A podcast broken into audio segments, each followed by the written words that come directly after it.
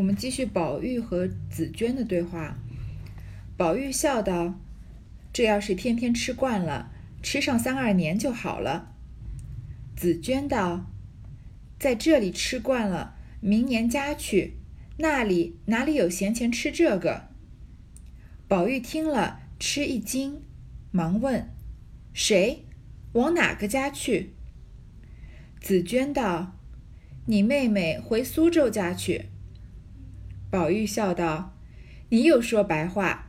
苏州虽是原籍，因没了姑父姑母，无人照看，才就了才就了来的。明年回去找谁？可见是扯谎。”紫娟冷笑道：“你太小看了人，你太看小了人。你们贾家独是大族人多的，除了你家，别人只得一父一母，房族中。”真个再无人了不成？我们姑娘来时，原是老太太心疼她年小，虽有叔伯，不如亲父母，故此接来住几年。大了该出阁时，自然要送还林家的。终不成林家的女儿，在你贾家一世不成？林家虽贫到没饭吃，也是世代书宦之家，断不肯将他家的人丢在亲戚家。落人的耻笑，所以早则明年春天，迟则秋天。这里纵不送去，邻家亦必有人来接的。前日夜里，姑娘和我说了，叫我告诉你，将从前小时玩的东西，有他送你的，叫你都打点出来还他。他也将你送他的打叠了在那里呢。宝玉听了，便如头顶上响了一个焦雷一般。紫娟看他怎样回答，只不作声。宝玉前面不是因为在老太太面前透了风声，这样每天给林黛玉一两燕窝吗？宝玉就说啊，如果天天吃燕窝吃习惯了呀，那吃个三两年，林黛玉的病说不定就好了，因为燕窝是最补身体的嘛。紫娟从这里就开始埋他这个呃坑贾宝玉的一个大伏笔啊，他说。这里吃惯了，那明年去回家里面去，哪有闲钱吃这个呀？就说你现在每天给他一两，他能吃的，他能吃得起，天天都能吃到。那他等到明年回去了，怎么哪哪有钱吃这个？那不就没办法继续吃了吗？宝玉听了就吃了一惊，就赶快问是谁啊？往哪个家去啊？他就怕说什么意思？是好像是暗示林黛玉要离开贾家嘛？紫娟就嗯开始了他这个扯他这个大谎。说啊，你妹妹要回苏州的家里去的。说林黛玉要回苏州，他们现在是在所谓的京城嘛。那贾宝玉就笑着说，那贾宝玉一开始是不相信他的，因为这个呃谎话还蛮低劣的，很好揭穿。说啊，你又说白话，你又胡说了。虽然林黛玉啊是从苏州来的，那苏州是她的原籍，但是她已经父母双亡了呀，她已经没有人照看，所以才来贾家来找她投奔她外祖母，就是贾母的。明年回去苏州，回去找谁啊？爸妈都不在了，可见是扯谎。其实林宝贾宝玉这里是揭穿呃紫娟的谎话，同时也是安慰自己吧，说不会不会，林黛玉不会走的。她回苏州找谁去啊？紫娟就冷笑着说啊，你也太小看别人了。虽然说你们贾家是大族人口多啊，你看贾家除了我们就是常见的这些姐妹们啊，还有这些男人啊，还有他们的媳妇儿啊。还有贾琴、贾强、贾云，还有呃什么贾演，很多很多人嘛，就是在啊秦可卿去世的时候，这个来了就满满当当站了一大排人，对吗？他们是个大家族，人口多，但是呃紫娟就说，难道除了你家，别人就只得一父一母，房族中再无人了不成？说。难道别人家都是我们现在说这种核心小家庭，只有爸爸妈妈带一个独生子女吗？对吧？是不可能的呀，因为肯定这个父母辈肯定都是有很多的亲戚、很多兄弟姐妹的呀。所以，我们姑娘来的时候啊，本来是因为老太太心疼她年纪小，所以虽然她有叔伯，还是比不上亲父母。叔叔伯伯，呃，这个伯伯是这个父亲的兄弟吧？呃，不对，对对对，伯伯和叔叔都是父亲的兄弟，所以。就是男人嘛，就是照看呃这个叔伯的女儿，年纪小的女儿照顾不好，肯定不如亲父母照顾的好，所以他的外祖母这个石老太君接他来住的。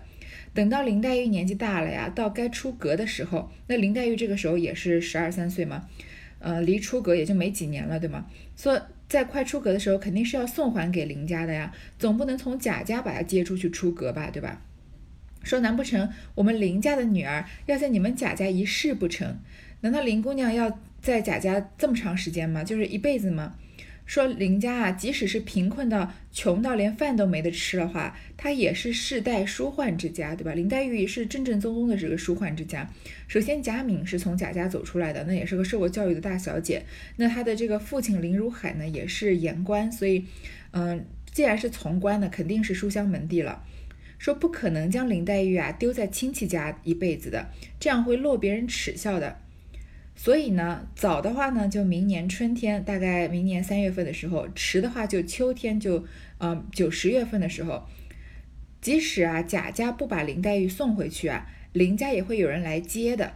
说之前啊，夜里姑娘跟我说了，她叫我告诉你，之前我们小时候，你们小时候玩的东西呢，如果是她送你的，你都全部拿出来还她。她呢那边也在把你送她的东西都打点打点，准备要还你呢。宝玉听了就五雷轰顶，好像头顶上响了一个焦雷一般，一直觉得这个呃林妹妹是，虽然她对于这个众生都非常的怜悯，虽然她欣赏很多的女孩子，但是她对于林妹妹的这个爱情是对别人没有办法替代的，所以知道林黛玉要走，她是感觉这个精神支柱要垮了，那个头顶上就响了一个焦雷一样。但是紫娟呢，因为紫娟讲这段话就是故意试探她。所以想要看他怎么回答，就不作声。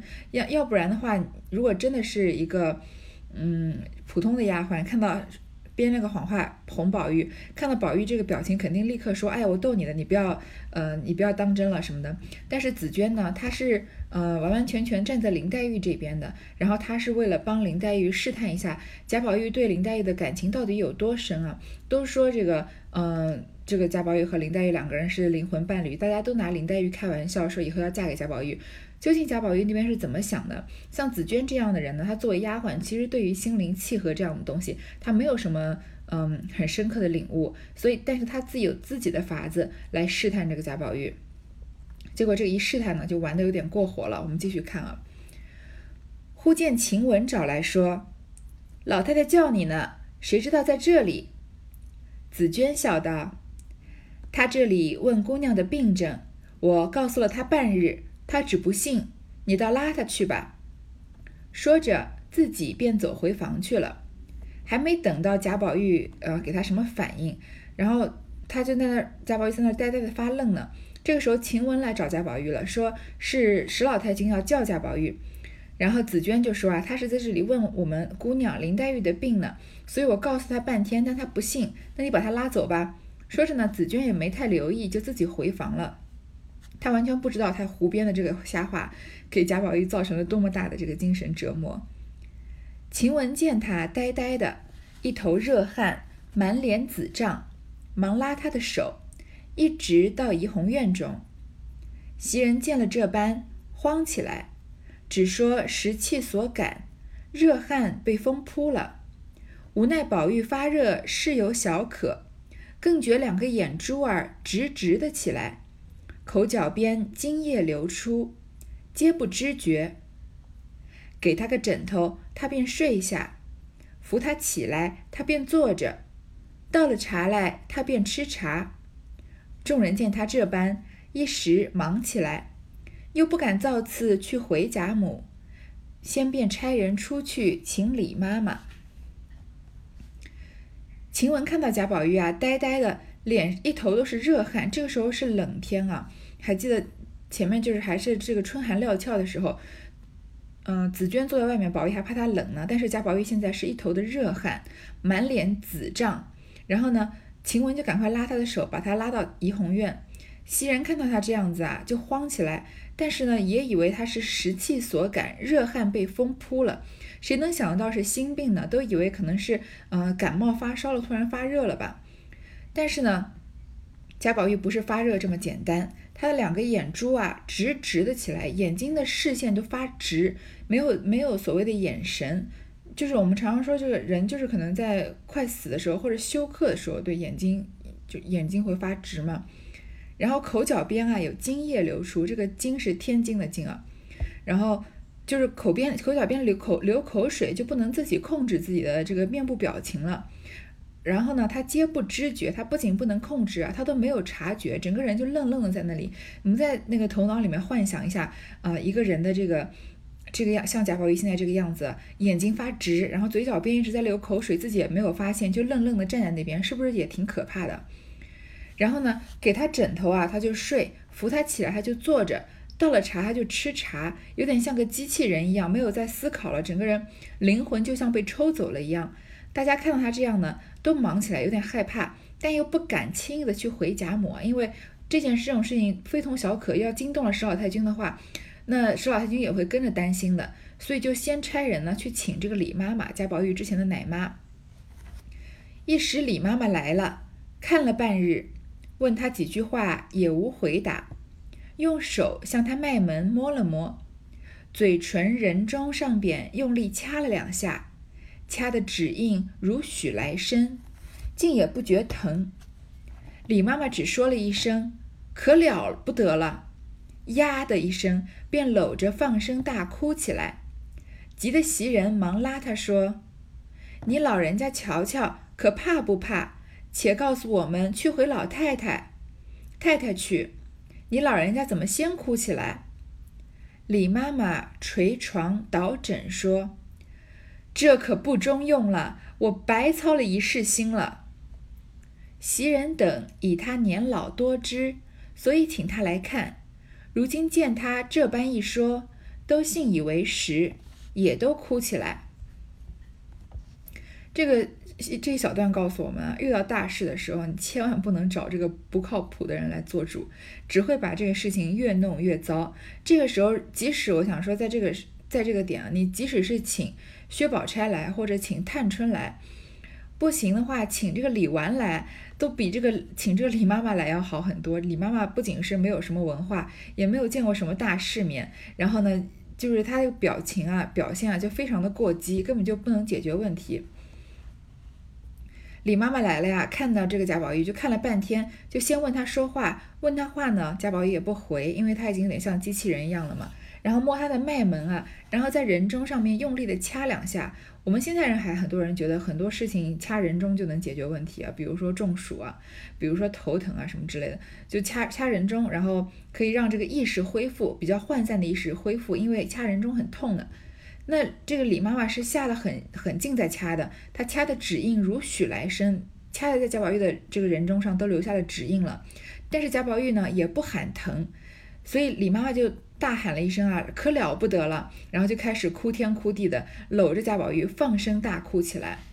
这急的这个袭人就赶快拉他说啊，说到底是什么事情？要是不是要我们去回老太太太太？你怎么能先哭起来呢？我们是找你来是做主的，结果他什么也不管，就抱着贾宝玉哭起来了，一点办法也没有。李妈妈呀，捶床倒枕，你看这个这四个字用的很妙，嗯，捶着床。捣鼓这个枕头，说这可不中用了。就是说贾宝玉可能快死了，我白操了一世心了，把他喂这么大，把他当成我自己孩子一样。袭人他们本来以为李妈妈是年老多知的，知识比较丰富，经验比较丰富，所以才才请她来看的。结果现在李妈妈这么一说，大家都以为是真的，都以为贾宝玉不行了，就也都哭起来。就跟前面呃贾宝玉被马道婆下诅咒的时候是差不多的情景，但是这个时候呢还没有事情还没有闹大，先被李妈妈这个人搞了一团糟。其实有问题还是要先解决问题对吧？情绪什么的事情应该先放在一边。我记得我以前上班的时候，这个中午出去吃饭，然后跟我一个同事。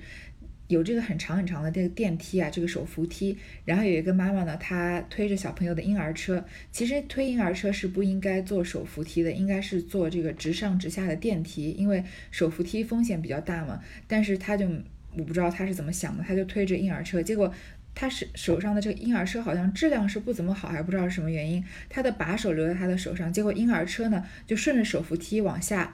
嗯，滑动起来，然后是旁边的人呢都离得很远，所以来不及上去救，所以小朋友啊就就哗啦啦啦就从这个手扶梯上面跌下来。当然，嗯，没有什么太严重，没有说什么昏过去之类的，但是小朋友头上撞了一个大包，然后就在那一起一直哭起来。结果我看到那个妈妈看到她的女儿就是掉下手扶梯啊，第一个反应不是说冲下去把她女儿抱起来，呃，离开这个危险，然后再先看看女儿有什么事情或者赶快送医院，不是，她妈妈突然就坐在这个电梯上面大哭起来，坐在手扶梯上面。然后一边哭一边大声的喘气，根本就没有在看她女儿怎么样。然后小朋友头上起了个大包，也在手扶梯下面哭起来。妈妈就坐在手扶梯上面哭起来。那个景象啊，当时我同事看了就是说，说这个妈妈呀太注重自己的感觉了，不是根本就不在乎她的女儿。如果真的呃是一个也是当妈妈的人的话，看到自己的孩子这样跌下去，肯定第一时间要去看他怎么样嘛。然后。后来我再读到李妈妈这一段，我们就发现她捶床倒枕啊，哭的好像说我白操了一世心了呀，我这辈子都白费了。其实这样的哭是她，因为她真正在乎贾宝玉吗？不是，其实这样的人他是更加的在意自己的感觉的，因为如果他更加在意的是贾宝玉的话，贾宝玉这会儿还没死呢，对吧？只不过就是失去知觉了嘛。找要找医生就赶快去找医生，要禀报这个王夫人或者史史老太君也应该赶快行动，而不应该专注着自己的这个嗯感受，而在这边搂着放声大哭起来。因为搂着放声大哭并不能让贾宝玉好一些。如果他真的是走向死亡的话，那你在只是在这里浪费时间而已。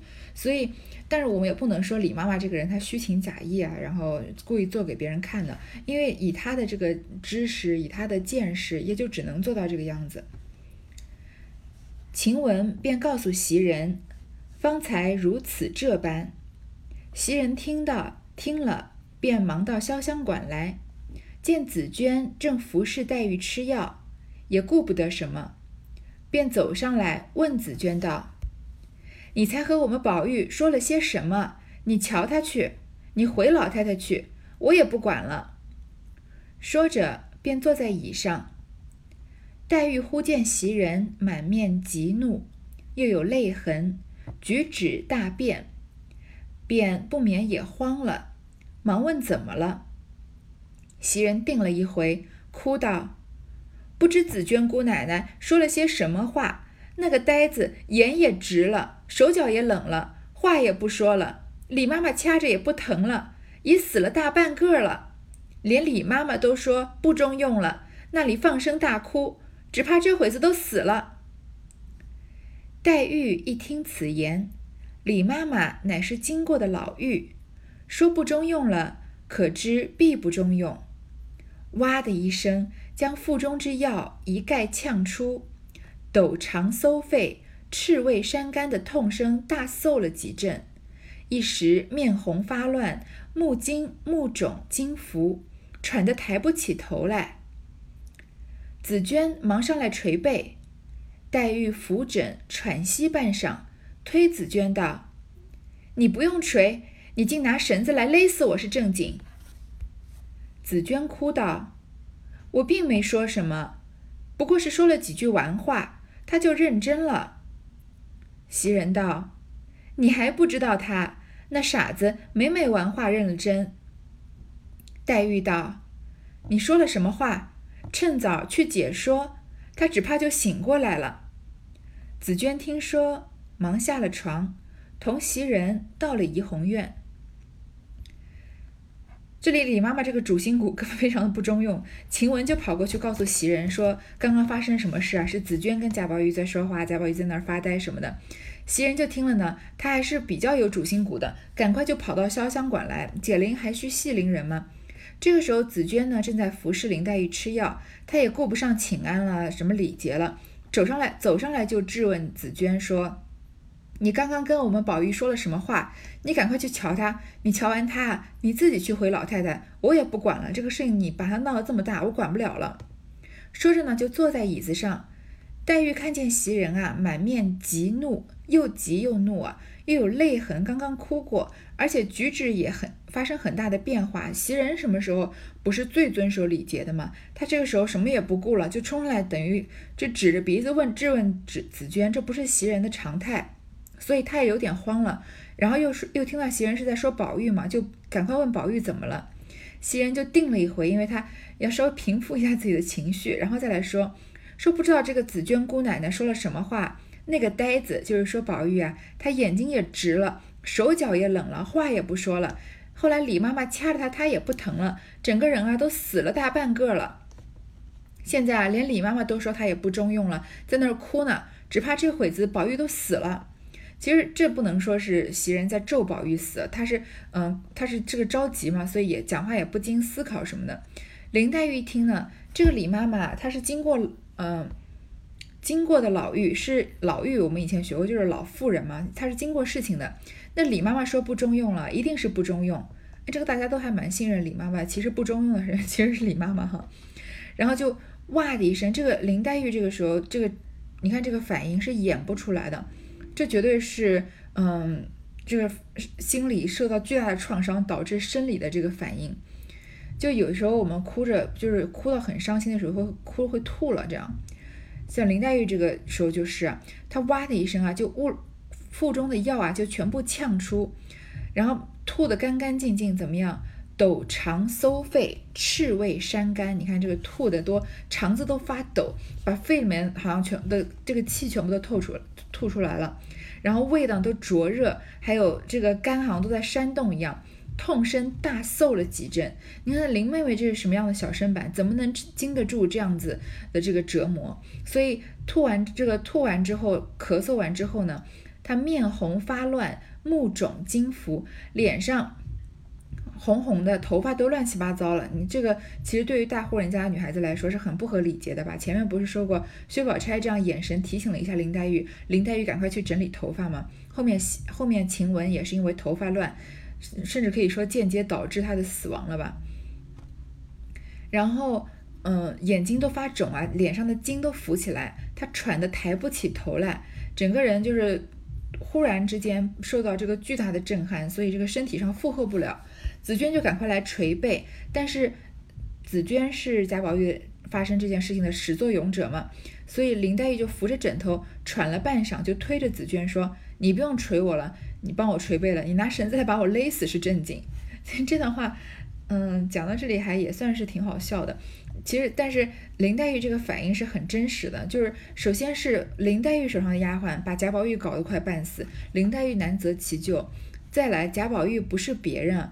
是林黛玉的这个灵魂伴侣。如果贾宝玉真的死了，林黛玉本身也是活不了的。所以说，你给把我勒死算了，对吧？紫娟就哭着说啊，我还没有说什么，就是说几句玩笑话嘛。她怎么会认真起来？紫娟也没有想到后果这么严重，她是想试探试探贾宝玉的。我们前面说过，这个女孩子没事想试探试探自己男朋友到底是对自己嗯真心还是假意啊，出几个考题考考他，看他求生欲强不强，对吗？这里紫娟啊。林黛玉不试探贾宝玉，因为林黛玉在和贾宝玉呃互通了心意之后，她对贾宝玉就是全全心的全意的信任，然后她也知道自己呃和贾宝玉两个人不用多说什么，两个人心里面都懂的。但是紫娟不懂啊，所以林黛玉不试贾宝玉，紫娟要去试的。但是她也没想到贾宝玉这么一试，被试到人快死了，对吗？说不过就说玩笑话，怎么会认真呢？袭人就说你还不知道他，你还不知道贾宝玉他这个人就是呆呆的痴痴的。嗯，常常就是玩笑话认真了，然后黛玉就说呢，你跟他说了什么呀？赶快去解说，赶快去把这个事情的真相跟他说清楚，也许他就醒过来了。然后紫娟就听了，赶快下了床，因为她刚刚在床上伺候林黛玉吃药嘛，就跟袭人啊来到怡红院。谁知贾母、王夫人等已都在那里了。贾母一见了紫娟，眼内出火，骂道。你这小蹄子和他说了什么？紫娟忙道：“并没说什么，不过说几句玩话。”谁知宝玉见了紫娟，方哎呀了一声，哭出来了。众人一见，方都放下心来。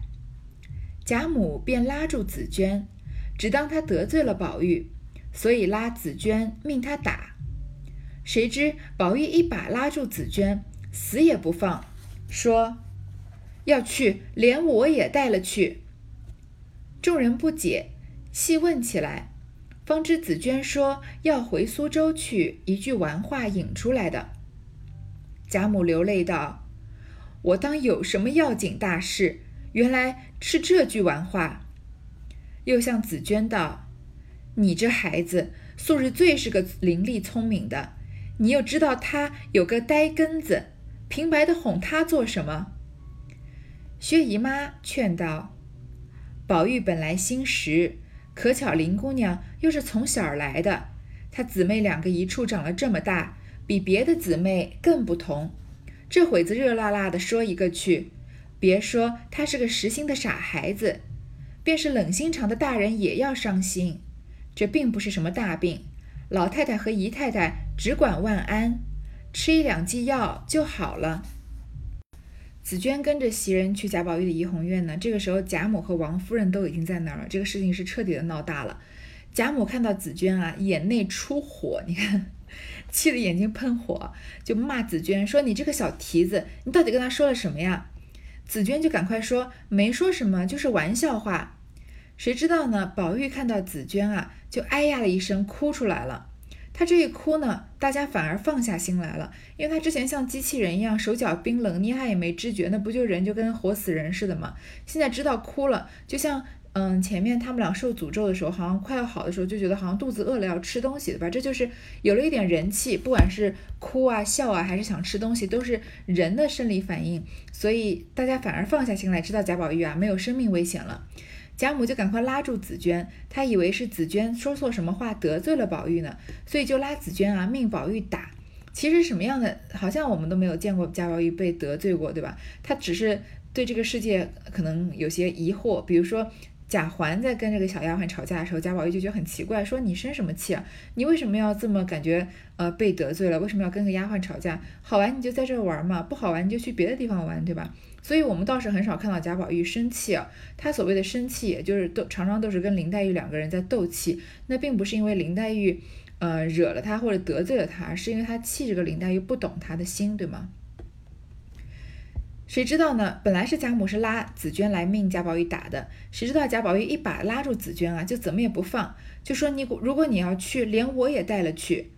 这句话没头没尾的，不是紫娟谁都听不懂他在说什么。结果呢，才知道紫娟她解释说啊，说了一句要回苏州的玩笑话，贾母就流着眼泪啊，说我以为有什么要紧的大事，原来是这句玩话。然后又跟紫娟说啊，你这个孩子平常最聪明伶俐的，你又知道他有个呆根子，平白的哄他做什么？贾母这个时候哭啊，其实也是蛮动容的。就首先是哭心疼贾宝玉，好像鬼鬼门关就走了一遭；另外一方面就是哭这个贾宝玉啊，这么重情重义。紫娟开了一个玩笑话，说林黛玉要走，然后这里这个呃贾宝玉就一下子被吓得好像呆得快要死了一样。其实这个契机啊，如果。这个契机有一个人来帮林黛玉好好的把握的话，这绝对是日后能把这个林黛玉嫁嫁给贾宝玉的一个非常重大的筹码。你看贾宝玉一听到林妹妹要走，然后呃，突然之间就犯了这么大的病，人活也活不成了。那如果以后再帮贾宝玉想说他择偶择偶的对象的时候，嗯，不管是面前有了薛宝钗，还是有史湘云。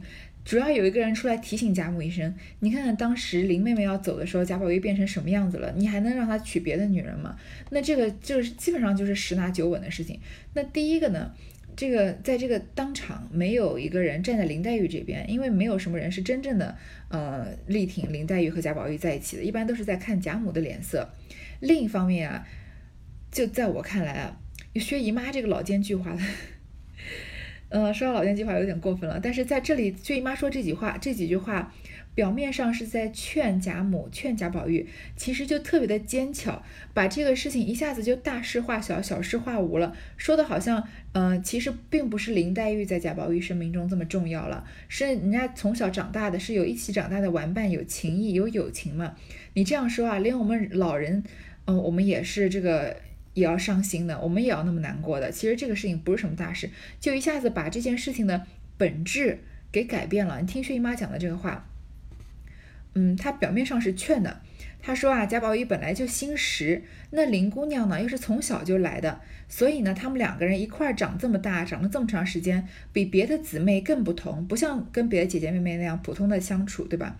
这会子热辣辣的说一个去，你这样说啊，不要说贾宝玉他是个实心的傻孩子了，即使是冷心肠的大人也要伤心。即使是不仅是小孩，即使是大人，不要说贾宝玉这种实心的，就是冷心肠的大人也要伤心。意思是说，我们听了都要难过好长时间呢，何况是贾宝玉呢？他承受不住啊，所以就故意就是模糊了这件事情的焦点，好像是说，其实并不是因为爱情，所以贾宝玉才舍不得林妹妹走的，就是你突然这么说，大家都这个呃抵挡不住。我这样说不知道各位明明明白明不明白我的意思？这是嗯。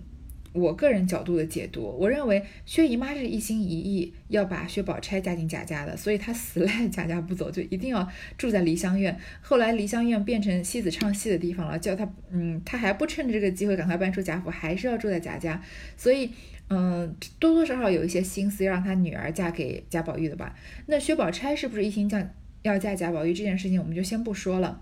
那这里出现面前出现这么大一个危机，就是眼看着他女儿要嫁的这个对象啊，对着别的女孩子，好像就是有点爱的这个如痴如狂了。那薛姨妈在这个时候赶快就是要助攻啊，然后就赶快把这件事情大事化小了，对吗？所以薛姨妈这么一哄啊，那以后如果有人再站出来说，你看贾宝玉当时哭成什么样子啊，吓成什么样子，那。也许贾母心里就会想，像想到薛姨妈今天的这番话，对吧？是因为两个人一起长这么大，和别的姊妹不一样嘛，对吧？就是呃，感情更深厚一些而已，而这样而已。所以把这件事情的性质就给改变了。薛姨妈就说啊，这也不是什么大病，这个老太太和姨太太只管放心，吃一两剂药就好了。正说着，人回林之孝家的、单大良家的都来瞧哥儿来了。贾母道：“难为他们想着，叫他们来瞧瞧。”宝玉听了一个“林”字，便满床闹起来，说：“了不得了！林家的人接他们来了，快打出去吧！”贾母听了，也忙说：“打出去吧。”又忙安慰说：“那不是林家的人，林家的人都死绝了，没人来接他的，你只放心吧。”宝玉哭道：“凭他是谁？除了林妹妹，都不许姓林的。”贾母道：“没姓林的来，凡姓林的，我都打走了。”一面吩咐众人：“以后别叫林之孝家的进园来，你们也别说林字。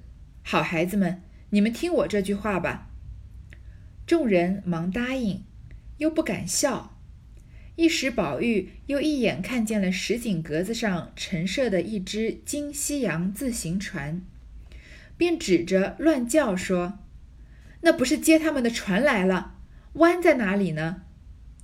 贾母忙命拿下来，袭人忙拿下来，宝玉伸手要，袭人递过，宝玉便掖在背中，笑道：“可去不成了。”一面说。一面死拉着紫娟不放。正在说的时候呢，这个林之孝家的和单大良家的，单大良当然没出现过，但是林之孝我们都知道，就是这个小红的爸爸嘛。然后呃，小红的妈妈林之孝家的这两个女的都来瞧这个贾宝玉。贾母就说啊，难为他们想着，叫他们来瞧一瞧吧。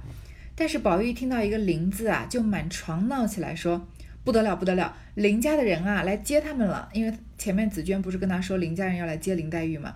说快打出去吧！